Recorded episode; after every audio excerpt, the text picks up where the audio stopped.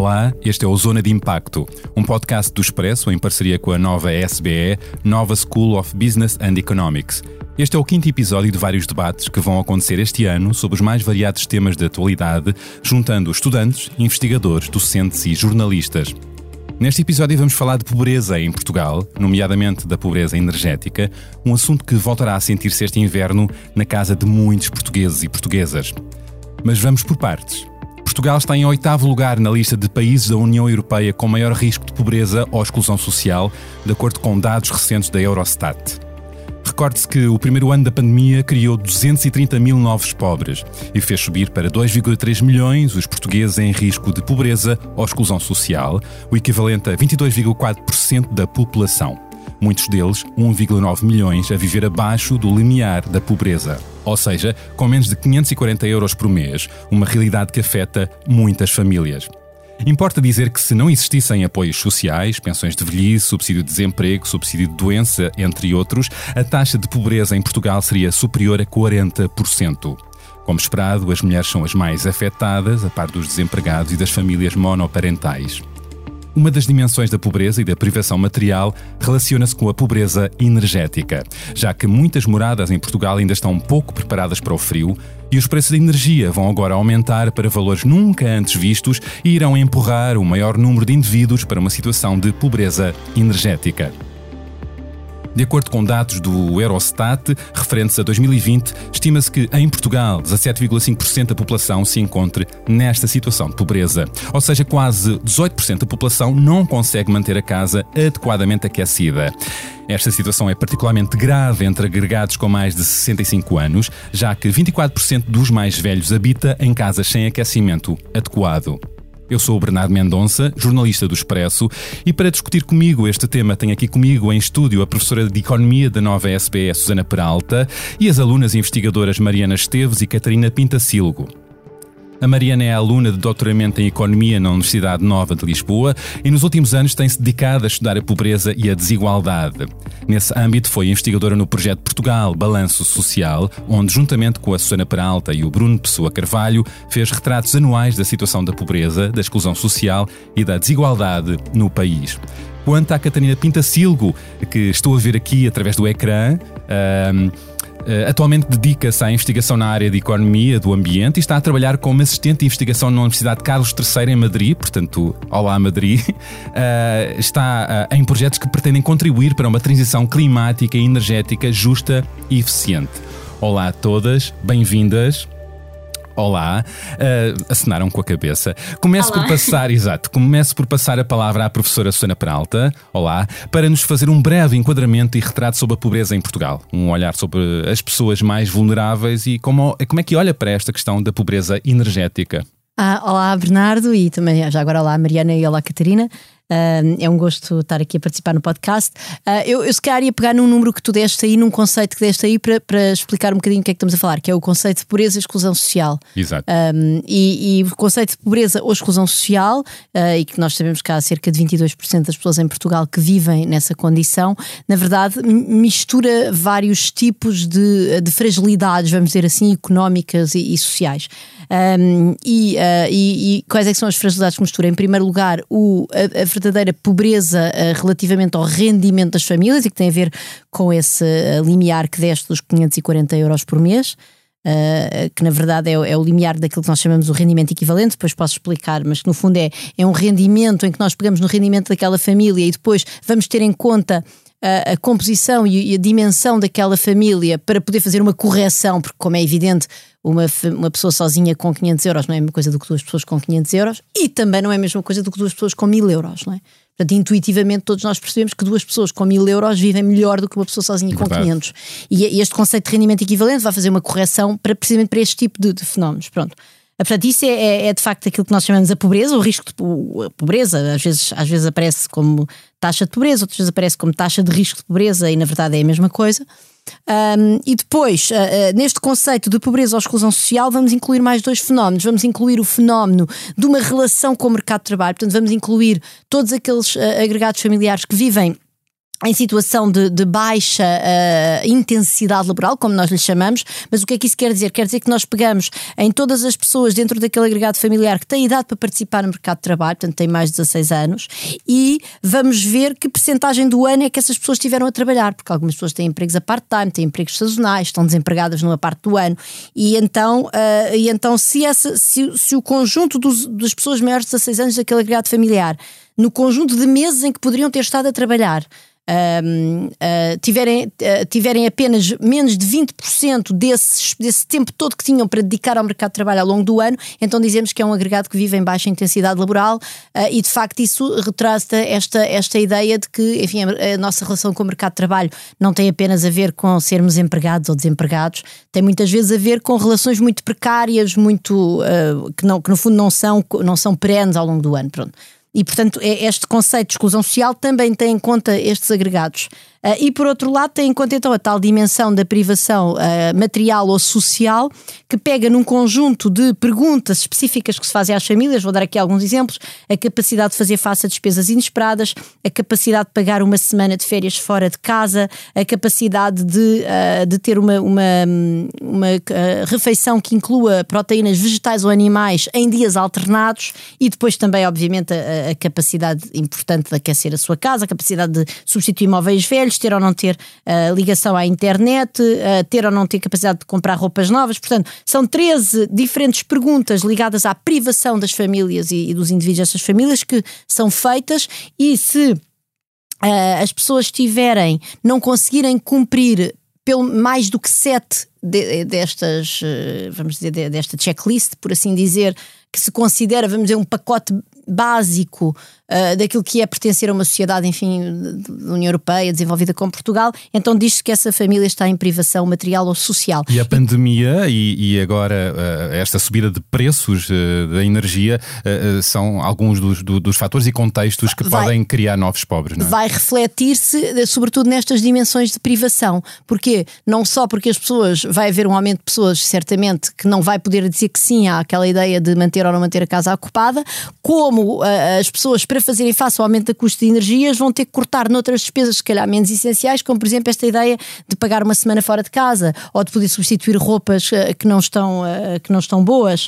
Uh, ou, ou, por exemplo, uma pergunta que tem muito a ver com o bem-estar social e também com o bem-estar pessoal, peço desculpa, e com a capacidade que a pessoa tem, enfim, de, de, minimamente de cuidar de si, que é uma pergunta que está nesse inquérito do Eurostat, que é pessoa ou não tem capacidade para gastar algum dinheiro todas as semanas em si mesma.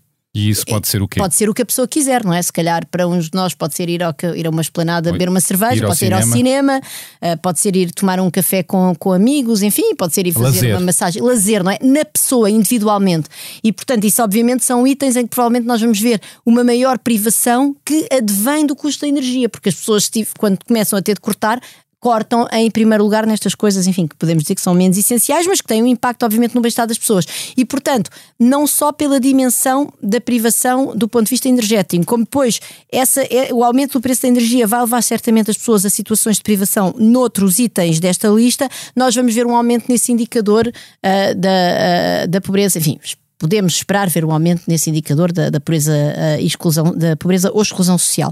Já agora, só para dar uma última nota, eh, nós temos hoje em dia dados na União Europeia que nos permitem calcular isto de forma comparável, porque no início deste século que foi criado este instrumento estatístico que é muito importante, portanto, nós não podemos estudar nada em economia e certamente não podemos estudar questões de pobreza e desigualdade sem dados ao nível da família, porque tudo o que são médias não nos dizem nada acerca das situações muito diferentes em que diferentes famílias vivem.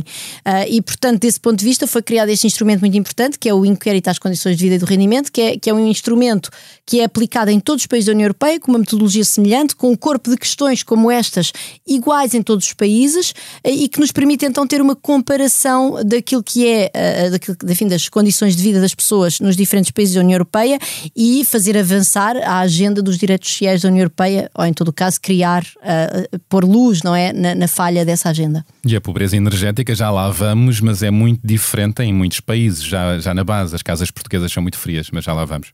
As casas portuguesas são frias e, e, Portugal é um país onde há uma percentagem muito grande de pessoas que vivem com baixo rendimento, não é? Tem a ver com o isolamento das casas, mas também com a capacidade de pagar aquecimento. Verdade. Passo agora a palavra à Mariana Esteves, que há anos estuda a pobreza, a exclusão social e a desigualdade no país. Olá, Mariana. Uh, Sabe-se que a pandemia gerou novos pobres, como já dissemos. Só no primeiro ano foram mais 230 mil a fazer parte deste grupo. Eu pergunto, desde já, uh, a Susana Peralta já, já deu aqui umas pistas. O que é que é ser pobre em Portugal? E que grupos de pessoas mais atinge e porquê?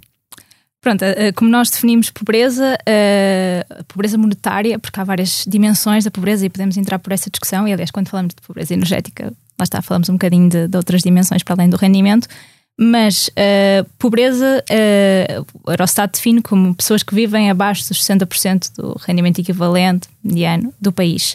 Isso quer dizer menos de 540 euros por mês, líquidos, depois de transferências sociais, depois de impostos. E, uh, e, e, pronto, em Portugal, eh, antes da pandemia, tínhamos uh, eh, 1,7 milhões de pessoas a viver nesta situação de pobreza.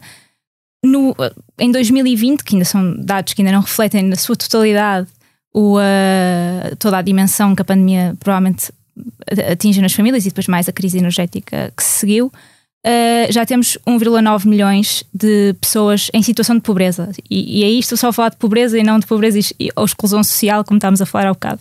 Que se ligam. Que se ligam, exatamente. Portanto, ser pobre em Portugal, neste, neste momento, é, é essa, essa a dimensão. Obviamente que uh, quando falamos de pobreza, falamos também de privação material Uh, e uma, uma, pessoa que viva abaixo do limiar de pobreza muito provavelmente terá uh, situações de, de, de privação que, que, pronto, tem, tem todas as dimensões que a Susana falou há bocado. As tais. As tais 13 uhum, uhum. dimensões, uhum. exatamente. Uhum. E, e, que neste contexto tem piorado, não é? Sim, exatamente. Pois temos. quando estudamos qualquer fenómeno social, temos que olhar para como é que isto afeta os diferentes grupos da população. Uh, obviamente que uma família que se for monoparental, se for numerosa, uh, em que há menos pessoas a ganhar dinheiro na família e mais, mais dependentes, uh, terá uma situação de maior vulnerabilidade.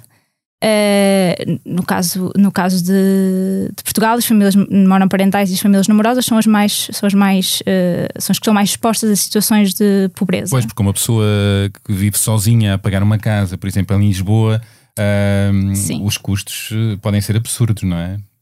Sim, sim, exatamente. Mais esta, essa questão de partilha de, de, custos, porque há custos que, obviamente, se forem partilhados, são, ficam mais baratos a é toda a gente. Um, e, e, pronto, depois temos outras dimensões. Temos a questão da idade, as, as, os, as pessoas mais velhas têm, uh, estão, estão, mais vulneráveis a situações, situações de pobreza.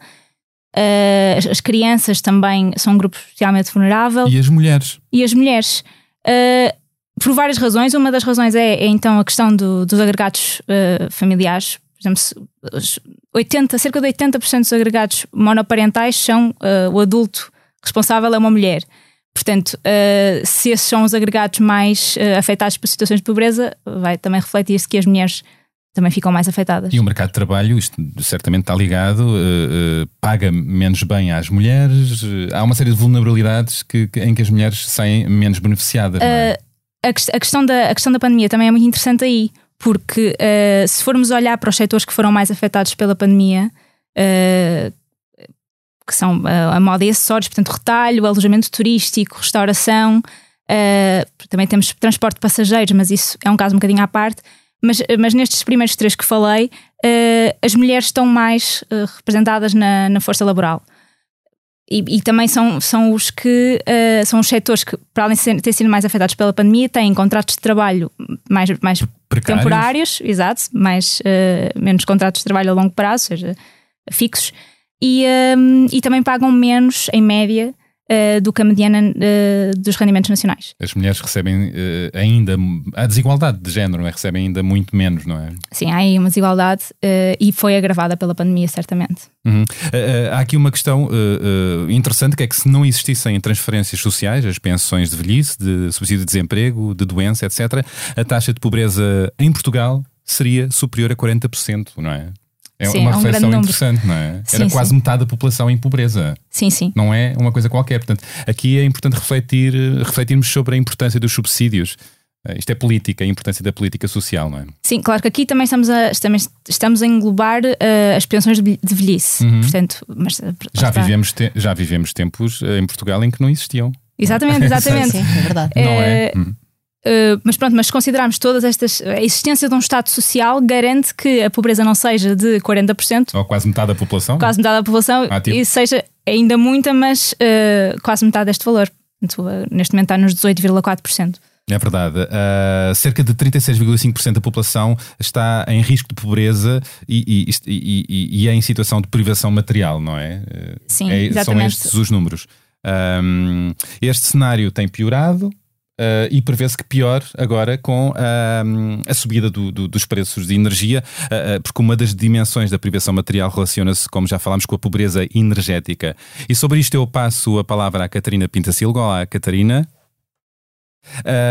como eu referi, de acordo com os dados do Eurostat, referentes a 2020, estima-se que em Portugal 17,5% da população não consegue manter a casa adequadamente aquecida esta questão uh, entra de facto pela casa de, de muitos portugueses e portuguesas, uh, claro que em, em graus e, e diferentes, e, e, agora com a enorme subida dos preços de energia, mais pessoas vão, vão sofrer este inverno, o frio nas suas casas. O cenário não é animador, pois não? Uh, não, de todo. Uh, portanto, Portugal já tem uh, um histórico que, que, não é o melhor em relação à pobreza energética e definitivamente que agora uh, com a crise uh, energética com a qual nos defrontamos, que, que o cenário uh, só poderá piorar. Um, tal como tu referiste, se calhar só para fazer um, um, enquadramento do que é a pobreza energética, que sim é, um dos, é uma das dimensões da pobreza e refere-se especificamente a uma condição quando as pessoas não conseguem manter a sua habitação adequadamente aquecida ou fresca, dependendo, portanto, da altura do ano e das condições uh, atmosféricas.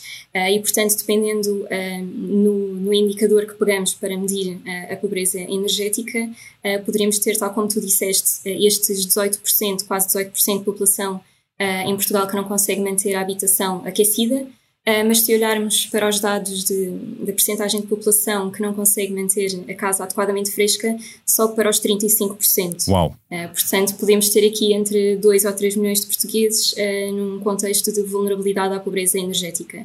E isto compromete a saúde, sim. não é? Muitas vezes. Então, entre, sim, entre sim. a população mais velha, imagino. Sim, especialmente entre a população mais velha, portanto, a população que é, que é mais vulnerável e, claro, a população que tem uh, menos condições financeiras para fazer face agora a estes uh, este grande aumento dos custos da, da energia. Uh, os 150 euros, sim, os 150 sim. euros depositados em outubro, uh, certamente, em todos os portugueses, nas contas dos portugueses, sim. certamente não vão alterar muito este cenário, não é? Tu... Sim, uh, poderão, depende, claro, da, da evolução do, dos preços da energia de todos os produtos, mas uh, especificamente a energia, que é o, uh, o componente que está mais a contribuir para aumentar a inflação, poderá infelizmente uh, não ser suficiente, porque especialmente para as pessoas com baixos rendimentos, um pequeno aumento no preço da energia poderá fazer toda a diferença entre conseguirem ou não pagar a conta de, do gás e da eletricidade e tal como também a Susana disse no início, ter de fazer opções, terem de prescindir de, de, de, outras atividades de lazer ou mesmo de outras condições, de outras necessidades básicas como já dissemos aqui, os mais velhos são de, de, de, das pessoas mais vulneráveis a, a, a esta, a esta ao, ao, frio que passam nas casas, ao calor, não é? 24% de, das pessoas com mais de 65 anos habitam em casas sem aquecimento adequado e mais de uma em, em quatro pessoas mais velhas e crianças vivem em casas com telhado, paredes, janelas e chão permeáveis à água ou apodrecidos. Uh, deste modo, Portugal apresenta-se como o quarto país da União Europeia com maior incidência de pobreza energética, não é? é não, não estamos muito bem colocados, não é? Em comparação.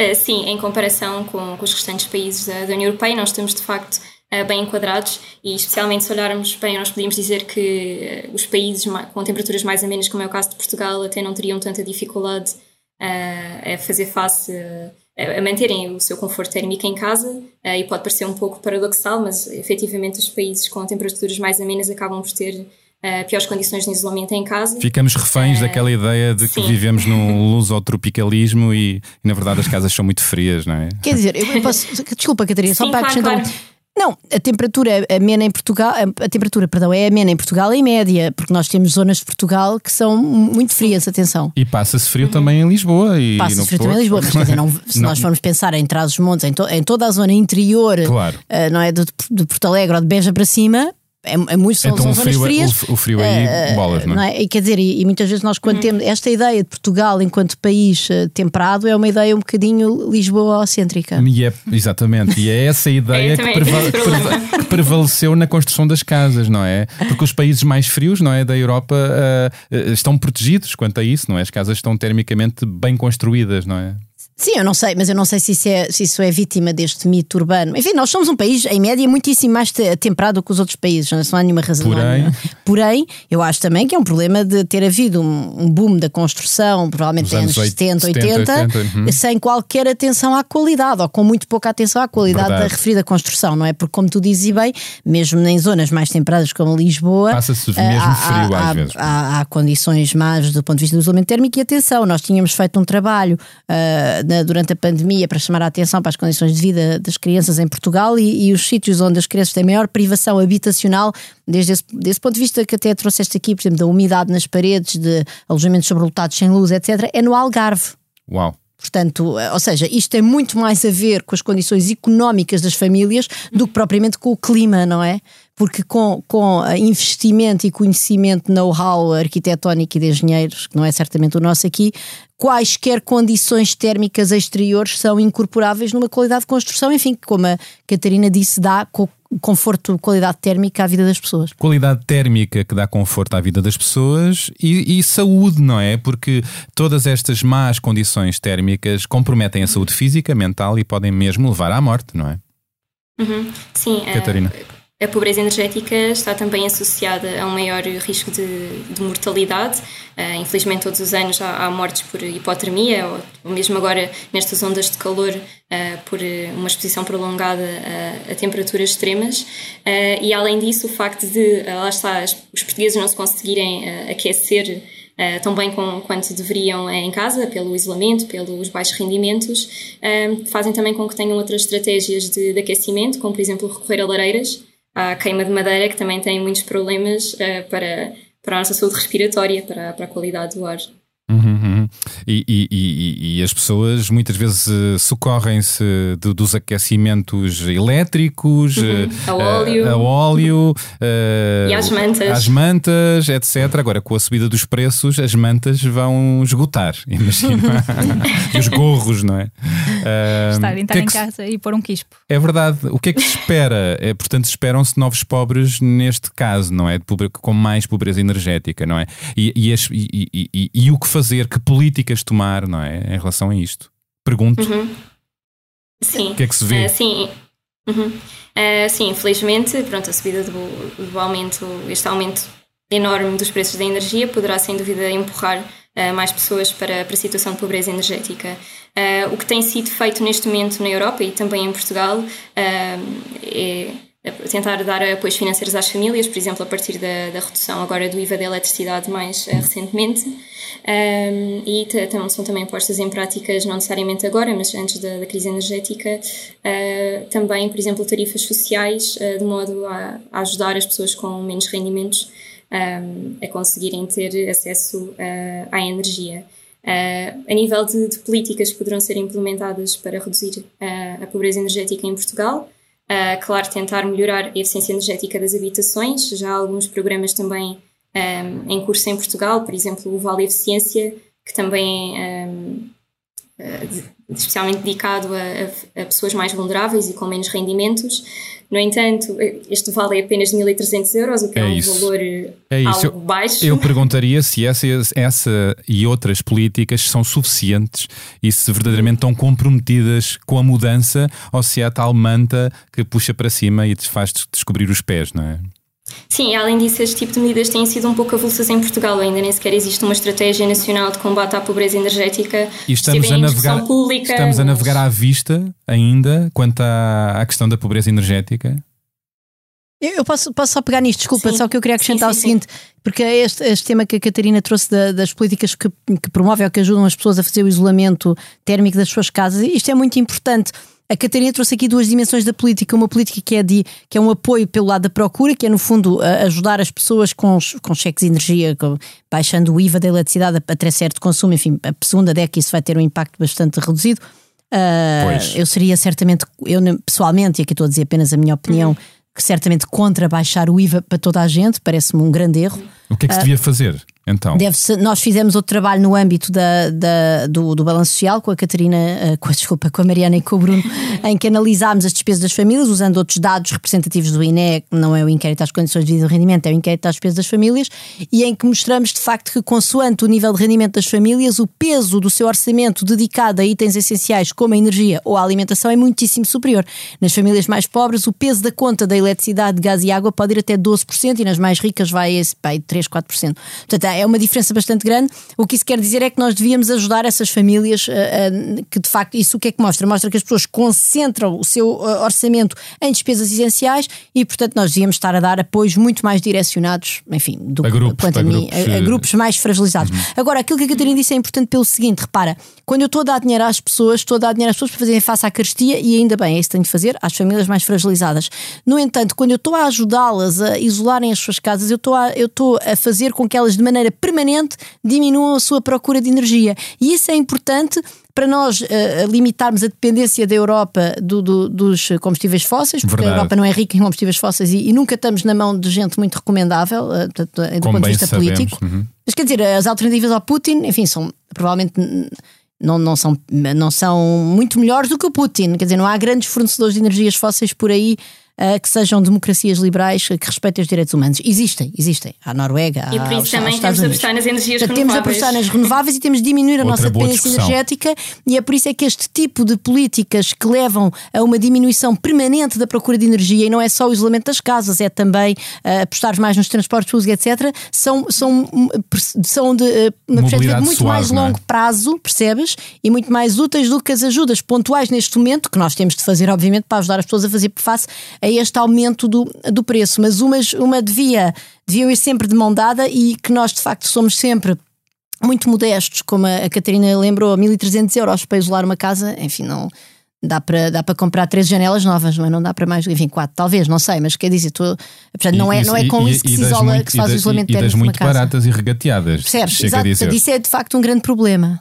Pois. Sim, e além disso, essa medida eh, é apenas dirigida a proprietários, portanto, as pessoas que estão a render uma casa, para já não têm sequer o incentivo de estar a fazer obras estruturantes numa casa que não é delas, eh, mas nem o poderiam fazer porque é dirigida a proprietários. E estamos caso. a falar de uma fatia ainda grande de muitos portugueses, Sim. não é? Até porque agora passamos já à temática imobiliário, não é?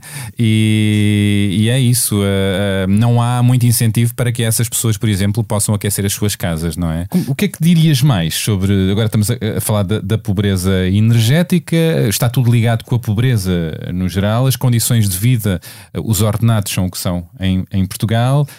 Um, eu interessava-me ainda, talvez, explorar um pouco um, os perfis das pessoas que são mais pobres uh, isso está a mudar ou, está, ou esses números estão a reforçar-se uh, entre uh, esses perfis de pessoas? Falámos das mulheres, do, das, de, do, do, das famílias monoparentais, uh, por exemplo, os desempregados. Sim, sim, a, a, relação com o mercado de trabalho é, é é vital, mas não é, não, lá está, não é exclusivo da.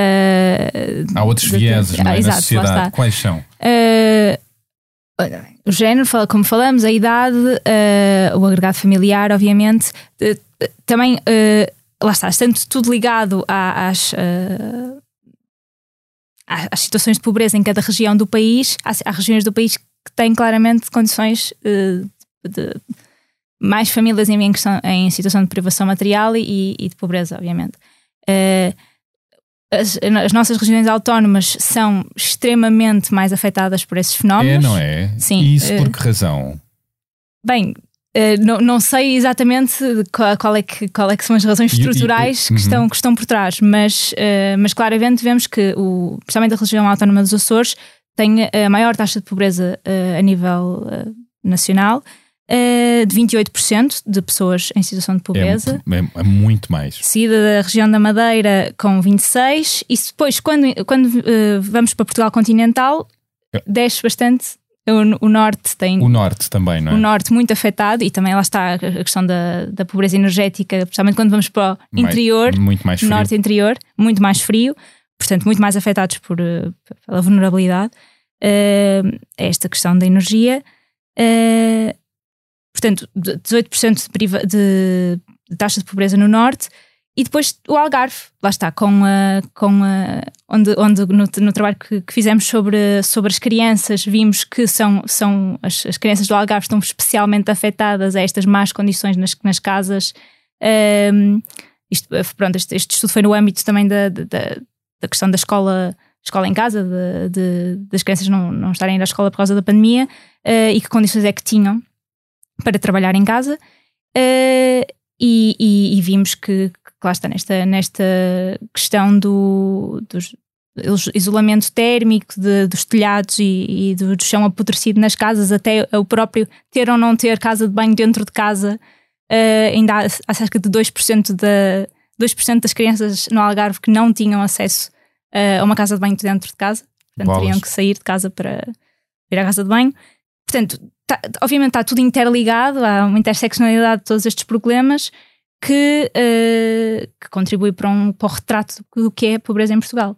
Uhum. Susana, Uh, agora, estávamos agora a olhar para os perfis uh, e se esses perfis continuam a ser os mesmos, uh, que vieses são esses. E, um, estamos todos a discutir como, é que, como é que vamos viver esta crise que já vem da pandemia. Que retrato, que olhar para a frente? Como é que podemos olhar para a frente? O que é que importa mudar uh, nas políticas e para tentar reverter esta, esta, esta, esta pobreza uh, no país que, que, que, é, que, é, que se engrossa em determinado tipo de grupos e zonas do país?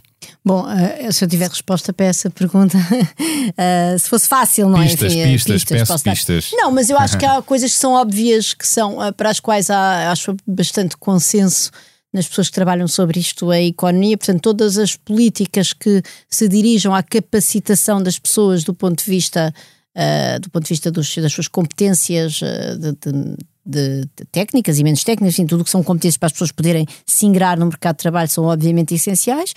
E uh, nunca esquecer que essas competências começam a construir-se no útero das mães. E, portanto, isso há imensa evidência sobre isso. Por exemplo, há evidência acerca de apoios dados a grávidas uh, quando foram introduzidos, por exemplo, a, guerra à pobreza do presidente Lyndon Johnson nos Estados Unidos nos anos 60. Uh, eh, que de facto esses apoios dados a grávidas têm, têm efeitos na vida adulta dos bebés que estavam no útero dessas grávidas, sendo que nos Estados Unidos nós temos uma capacidade, de, e não, nós não, infelizmente, mas os, os investigadores que trabalham nestes assuntos nos Estados Unidos têm uma capacidade, eles conseguem ligar por exemplo, declarações de IRS das pessoas na vida adulta às declarações de IRS Uau. dos pais dessas pessoas, Isso, das famílias de origem. A ligação tem a ver de que maneira? Ah, fazem, né, a autoridade tributária Sim, tem essa informação e, também. E, é? e, essa ligação. E então, que é que com isso, eles conseguem ver, por exemplo, questões de mobilidade social e questões destas situações de origem daquelas famílias, que impacto é que têm na vida adulta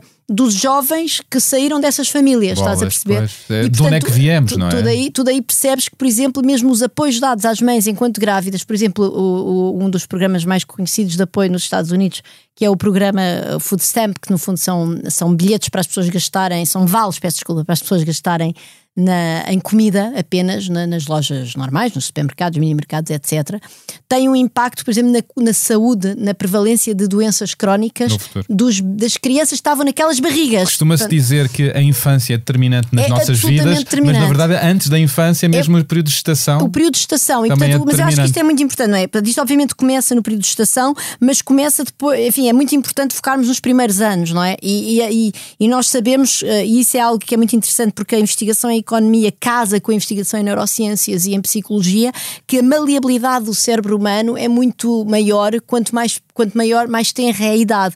E é por isso é que nós termos, uh, por exemplo, a rede pré-escolar ainda não está completa. Nós sabemos que as creches são frequentadas, infelizmente há um viés em Portugal em que nós temos mais crianças de, de famílias mais educadas a frequentar uh, as creches e o pré-escolar. privilégio. Quando é o contrário que vai acontecer, pois. porque essas crianças podiam adquirir essas competências em casa. E, portanto, uh, começar a pensar nesta política de competências e, e, de facto investir muito nos primeiros anos de vida é algo que é essencial e depois, mas enfim, isso é, isso é algo que rende a, a, uma geração, como é óbvio, e depois, obviamente, nós devíamos ter políticas muito mais consequentes e generosas, olha, por exemplo, de ajudar as pessoas a, a terem casas mais dignas, porque também há uma investigação muito, muito uh, sólida que mostra que a qualidade das casas e a qualidade, sobretudo, do ambiente, dos bairros onde as pessoas vivem também tem um impacto na, na pobreza da, da, das pessoas e, sobretudo, na, na, pobreza futura das crianças que vivem nesses bairros, e, portanto, aí está outra dimensão, é onde, mais uma vez, nós temos algumas políticas, não é? Por exemplo, agora com o PRR. Há, um, há de facto dinheiro para gastar em habitação, mas depois, quando nós vamos ver a dimensão daquilo relativamente à dimensão do problema, uh, são sempre gotas de água num, num oceano de, de grandes desafios sociais do nosso país. Obrigado. Uh, ficamos aqui com pistas de facto para refletir e para continuar. Esta é uma conversa para continuar. Uh, obrigado por, uh, por esta partilha, por esta reflexão. E um, obrigado, Susana, Mariana e Catarina. Este foi o quinto episódio do Zona de Impacto, um podcast do Expresso em parceria com a nova SBE. Este podcast está disponível em todas as plataformas e agregadores de podcasts e também em expresso.pt. obrigado a ambas de novo. Digam olá. Obrigada, obrigada e olá. Olá, obrigada. E, e foi uh, em uníssono, muito bem ensaiadas. Nós estávamos, tínhamos isto tudo completamente ensaiado. Maravilhosas, não estava à espera de outra coisa. Obrigado, boas escutas.